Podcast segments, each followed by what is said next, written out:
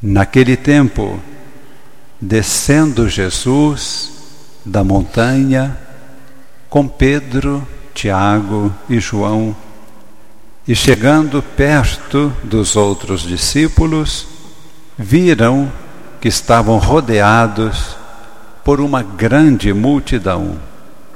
Alguns mestres da lei estavam discutindo com eles. Logo que a multidão viu Jesus, ficou surpresa e correu para saudá-lo. Jesus perguntou aos discípulos: Que discutis com eles?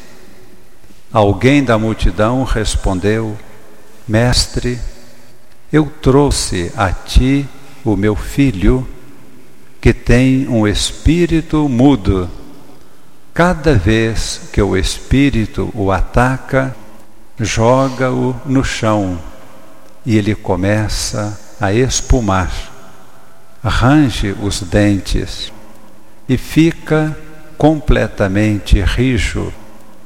Pedi aos teus discípulos para expulsarem o espírito, mas eles não conseguiram.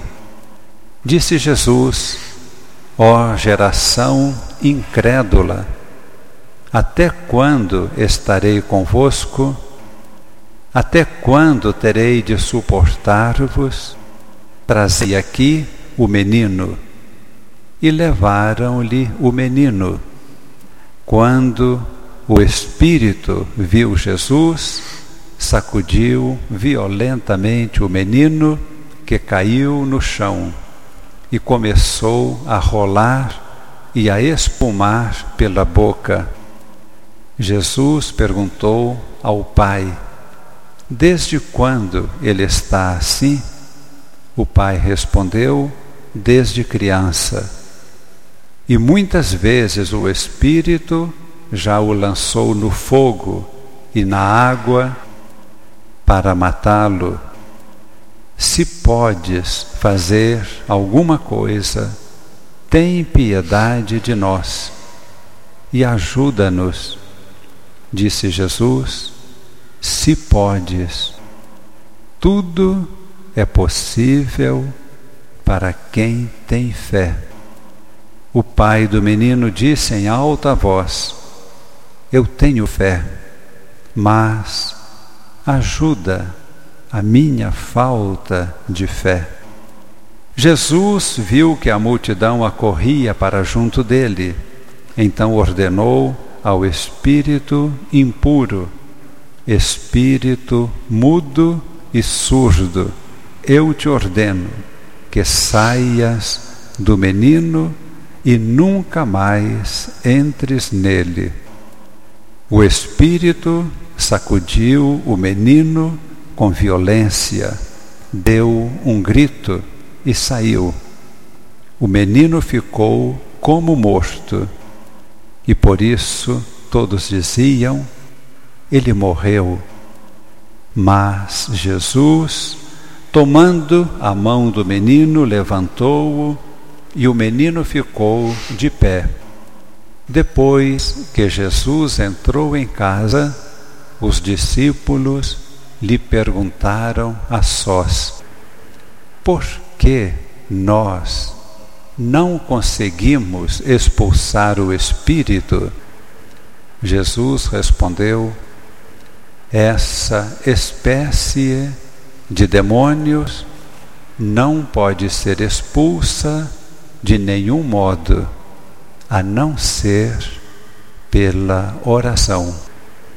A oração de Jesus era uma oração plenamente no Espírito Santo. Plenamente. Diante do fato que o Evangelho nos apresenta, observamos que Jesus não afirmou que os apóstolos não poderiam expulsar aquele mal. Eles diziam que não foram capazes, mas Jesus afirma com a oração é possível, seria possível também pelos apóstolos, se conseguissem uma oração no Espírito Santo. Um dia, Jesus expressou-se assim: Eu te bendigo, ó Pai, porque ocultaste estas coisas àqueles que pensam que são sábios e entendidos, e revelaste tudo isso aos simples, aos humildes, aos pequeninos. Sim, Pai, porque assim foi do teu agrado. Os humildes permitem que o Espírito Santo clame a partir do seu coração. Em muitas outras oportunidades, Jesus demonstra que a sua oração é conduzida pelo Espírito. E observamos no Evangelho que Jesus, ele não busca a oração para poder realizar algum trabalho, alguma obra, algum milagre. Jesus entra em oração para discernir a vontade do Pai. Entra em oração para estar dentro do coração do Pai. E o Pai determina para ele o que deve ser feito. E a partir desse momento, Jesus, com a Sua palavra, dá ordens, porque sabe que o seu Pai estará agindo, realizando, curando, libertando. Nós nos perguntávamos como poderemos recuperar ou receber pela primeira vez o dom da oração, buscando que o Espírito Santo clame dentro de nós. São Paulo, escrevendo aos Romanos, no capítulo 8, lhes dirige este ensinamento o Espírito Santo vem em nosso auxílio porque não sabemos o que pedir e como pedir. E o Espírito Santo clama dentro de nós, com gemidos inenarráveis. Nós, hoje, abrimos o nosso coração para que o Espírito de Jesus, dentro de nós, clame ao Pai.